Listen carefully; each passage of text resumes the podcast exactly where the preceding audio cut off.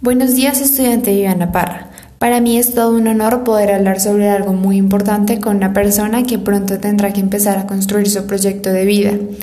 Construir un proyecto de vida es igual de importante que aprender a escribir. Mi consejo es pensar en cómo se imagina en 10 o 5 años, siempre teniendo en cuenta cómo podría ayudar a la sociedad o a su comunidad. Un proyecto de vida nos sirve para poder tomar decisiones. Por ejemplo, ¿qué carrera quiero estudiar? Para poder tomar esa decisión debo conocer todas las posibilidades que tengo y si la carrera que elija puede ser parte de mi proyecto de vida.